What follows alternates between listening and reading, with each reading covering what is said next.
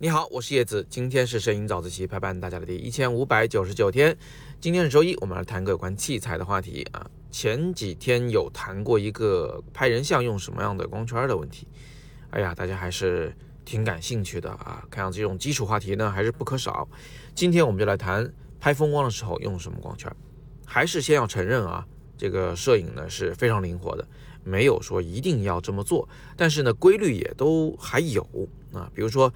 拍人像，大家习惯用大光圈到中等光圈；拍风光呢，大家习惯用中等光圈到小光圈。哎，这个规律还是基本上成立的。那为什么会这样子呢？其实很简单啊，大家先要理解，就是我们拍风光啊，拍人像，选择光圈的时候，本质上是在选择什么呢？本质上是在选择两件事，或者换句话说啊，光圈主要影响的就两件事。第一个呢是。它影响景深的大小，景深小的话呢，前景背景就是呃比这个主体对焦目标离你的镜头更近或更远的事物就会是模糊的。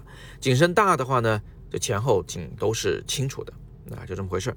所以啊，我们呃在考虑用什么光圈的时候，实际上第一要考虑的就是我需不需要背景模糊。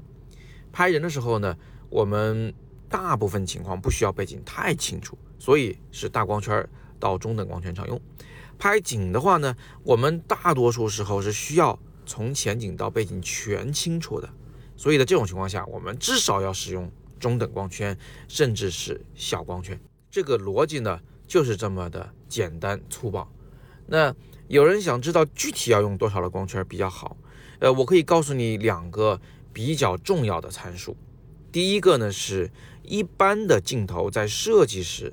在制造时是以八的光圈为基准来进行呃成像质量的最优化的设计的，也就是说，一般的镜头使用八的光圈能得到最好的画质啊。有的人一听说这个就以后就都用八就得了，不对啊。我们这个所谓的最好画质和那个其次的画质之间，其实肉眼很难分辨啊。这个好一点儿意义的不是那么的大。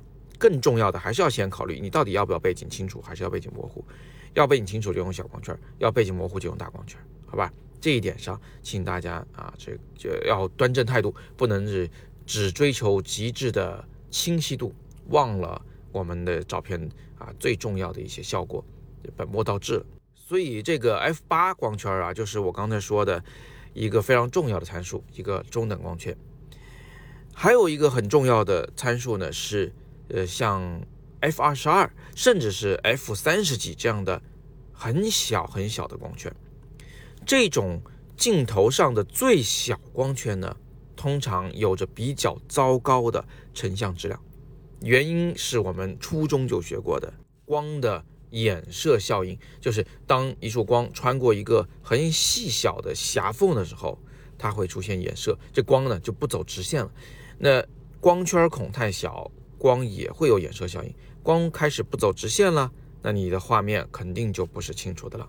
所以一般我们镜头里设计的最小光圈的成像质量是比较差的。那这样一来，你大概就有个数了。哦，靠近八的时候能得到很好的画质，但是呢，呃，背景可能会有点模糊。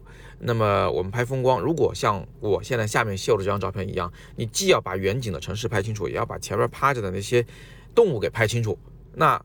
你就得使用一个尽量小的光圈，但又不能使用最小的。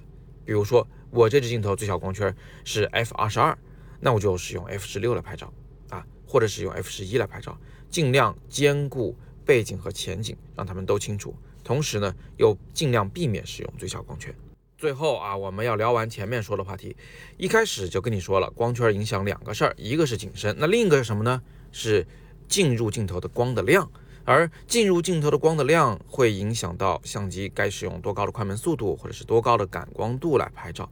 讲人话就是，本来我们拍过风光的时候常用的是小光圈，但是如果你拍的这个风光是夜景，很晚了，你又没有三脚架，或者是不能使用太慢的快门速度拍照，比如说你要拍银河，那星星，呃，快门速度太慢的话就不是点了，会变成线条，因为它在转动。所以呢。我们就只能使用大光圈来拍夜景的风光照了。总之还是那句话，我建议可以给到你，规律可以给到你，但是具体要使用什么，你还是要视具体情况灵活处理，好吧？那今天我们就简单的聊这么多，希望大家都有所收获。最后提醒一句，五一期间我们在重庆的摄影工作坊现在仅剩三个名额，想了解的同学赶紧戳今天的这个帖子里的海报，或者是第二条图文链接进去了解详情。工作坊是面向全国招生的。另外，如果你想在这个周末，也就是第十八号啊，跟我一起去慕田峪长城，哎，去进行外拍实践活动，去练习摄影的，也可以戳帖子里的关于长城的那个海报，或者是第三条图文链接进行了解。名额仅余四席。今天是摄影早自习陪伴大家的第一千五百九十九天，我是叶子，每天早上六点半，微信公众号“摄影早自习”，不见不散。